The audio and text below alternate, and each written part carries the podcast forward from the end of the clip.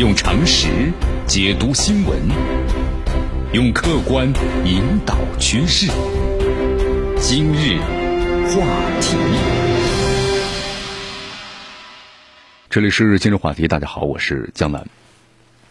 好，在这两天，我们说了，这伊朗的上将被美国刺杀，引起了大家极大的关注。这个关注的话呢，不光是伊朗，不光是美国，不光是中东。那么可能在这个全世界都引起了关注，啊，就是根据媒体的披露啊，其实早在二零一四年的时候，当时这个以色列呢就差一点对这个苏莱马尼发动袭击，但是最终被奥巴马叫停了，啊，为什么奥巴马叫停呢？原因就是一旦是刺杀成功了，这个后果呀太难预料了。但是现在这个刺杀呢终于进行了，所以说在今年呢，农历的庚子年。那么是不是第一场战争就要开始了呢？你看，这伊朗说了啊，我们要进行报复，我们要进行这个复仇，是不是？清真寺也挂上了红色的旗子。那么最好的结果是什么呢？可能是很密集的爆炸冲突，或者低低烈度的一个代理人战争。那么不好的结果呢，就是代理人战争愈演愈烈，最终美国和伊朗呢直接开战。那么最糟糕的结果是，在西方社交媒体上，你看第三次世界大战呢已经是上了热搜了。一月三号，这次斩首行动，对吧？惊心动魄的事件，是不是过几年之后咱们再回看一下？毫无疑问，那么一月三号这天肯定是二零二零年的第一个转折点。那么这一天呢，也是漫长的一天。在一月三号凌晨的时候，巴格达机场啊，笼罩在一片呢夜幕之中。一架私人飞机呢，悄然从叙利亚呢抵达了。在一行迎接者的簇拥之下呀。一位呢须发皆白的汉子钻进了汽车，准备离开。那么一架无人机呢突然出现在上空，那么发射了这火箭弹呢，把两辆汽车给炸成了碎片，引发了熊熊的大火，多人死亡。人们在搜索残骸的时候，就发现了一名死者的残肢的无名指上带着一个乡镇的红色宝石的印鉴。啊，那么最终确认了这个人就是谁呀？刚刚抵达巴格达的苏莱马尼少将。整个尸体都分解了。伊朗革命卫队精锐部队的圣城旅的最高指挥官，那么迎接他的还有谁呢？还有这个穆罕迪迪斯，就是他是伊拉克的什叶派民兵组织的人民动员组织的副指挥官。那么谁干的呢？你看，在这个美国的华盛顿呢，五角大楼随后就宣布了，美国发动了这次袭击，总统特朗普啊亲自下达了命令。那么与此同时啊，几乎是同时吧，在佛罗里达。这个海湖庄园度假的特朗普罕见的发表了一篇呢是无字的推文，他只有一面国美国国旗。你看这个这一图胜千言呢，尽在不言之中。这特朗普果然是舆论引导的这个高手啊，是吧？那么在伊朗这个事件震惊了整个国家。你看伊朗最高领袖哈梅内伊亲自主持了国家安全会议，据说这是近二十年来第一次，他宣布全国为这个苏莱马尼哀悼是三天。那么在之后的话呢，哈梅内伊就发出严厉的警告。说那些手上沾满了苏莱曼尼包括其他烈士的鲜血的人，就得到严厉的报复。那么这里呢，咱们套用一下特朗普此前一句话啊，他说了，这不是警告，是威胁。其实，在中边中东这片土地上啊，从来就是以牙还牙，以血还血的，对吧？那么这个被斩首的苏莱马尼将军究竟是什么样的人呢？在海湖庄园，特朗普随后呢转发了一位女作家的社交媒体，上面是这么写的。说苏莱马尼杀了六百零三名的美国军人，苏莱马尼用简易装置炸死了成千上万的人，苏莱马尼批准了对美国大使馆的攻击，他正在策划呢杀死更多的美国人。那么，假如你抱怨他被杀，那你就比一个恐怖分子呢更加的恨特朗普。啊，特朗普不接受批评，但是在伊朗的话呀，却充斥着对他的仇恨，因为在这个伊朗人的眼中呢，苏莱马尼他是一个不折不扣的传奇英雄。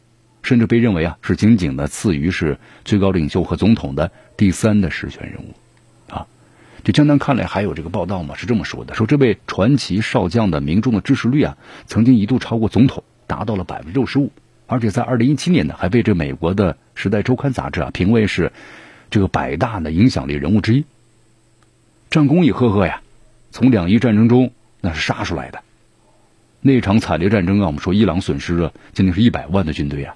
是不是大批的优秀军官在战场上都牺牲了？这苏莱马尼呢，因为骁勇善战，火线提拔的，从九九年、九八年开始担任的是圣城里的最高指挥官。这指挥官的话呢，一干就二十一年的。那么直到最近啊，你看，最终身亡。在这个伊朗的话呀，圣城，他特指以色列的掌控下的耶路撒冷，把这耶路撒冷从敌人手里夺回来，那可是伊朗军人的精神追求。作为这个伊朗的特种部队，又是精锐特种部队最高指挥官的苏莱马尼，成为了伊朗战后啊最杰出而且最有谋略，也最呢出生入死的将军。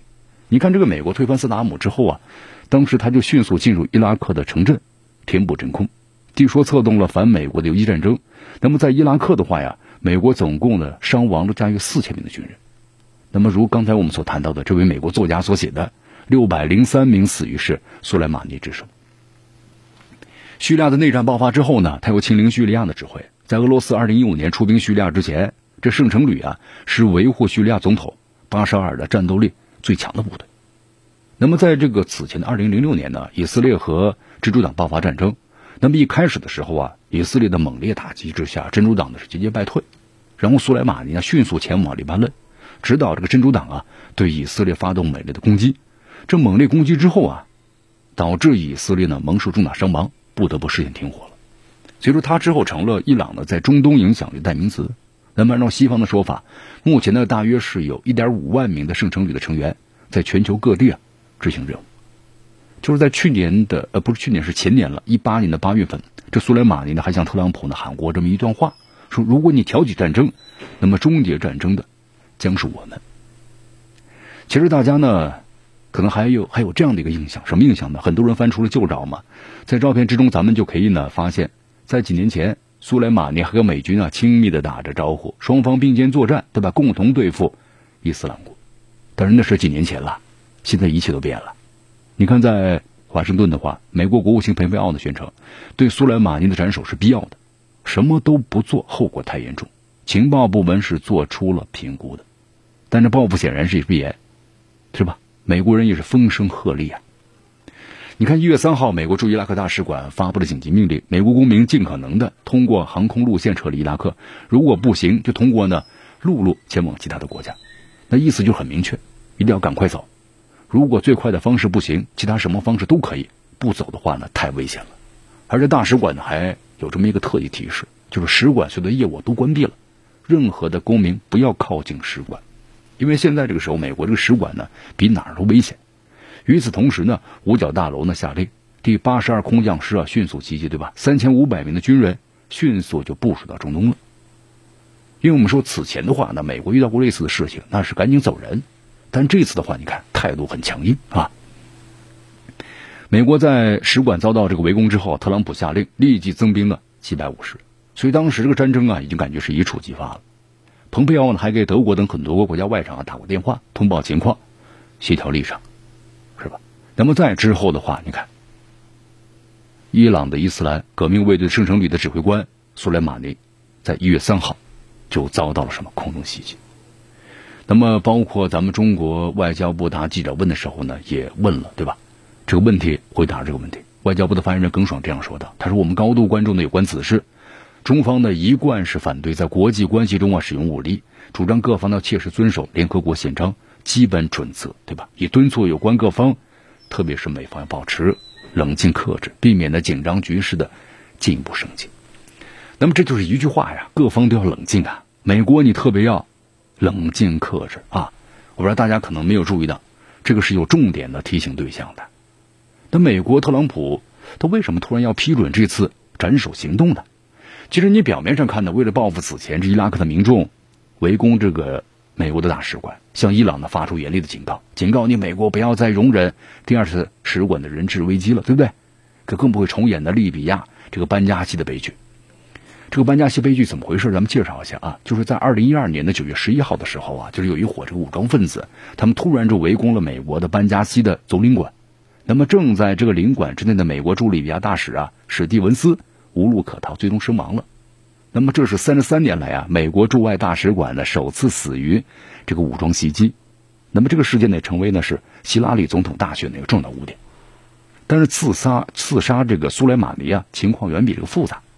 因为通过这次斩首行动来看呢，美国暗中掌握了苏莱马尼等人的具体行踪，肯定有内应的。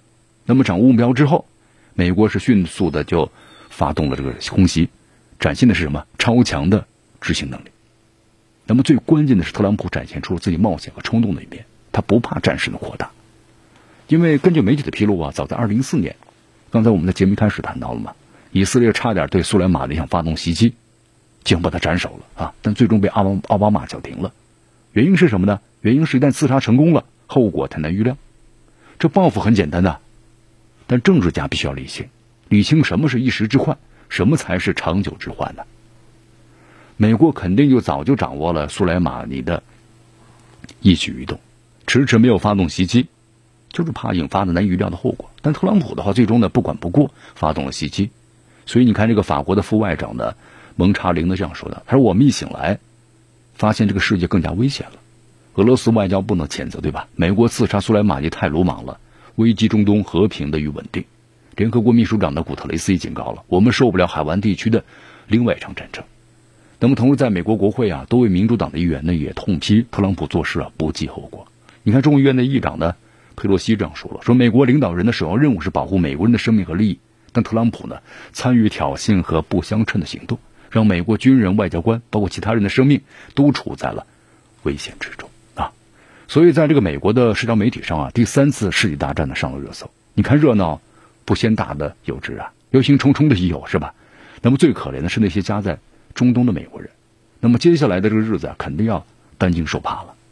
那么同时，战争因为密密布。”从一月三号开始，美国股市就大跌了，黄金被哄抢啊。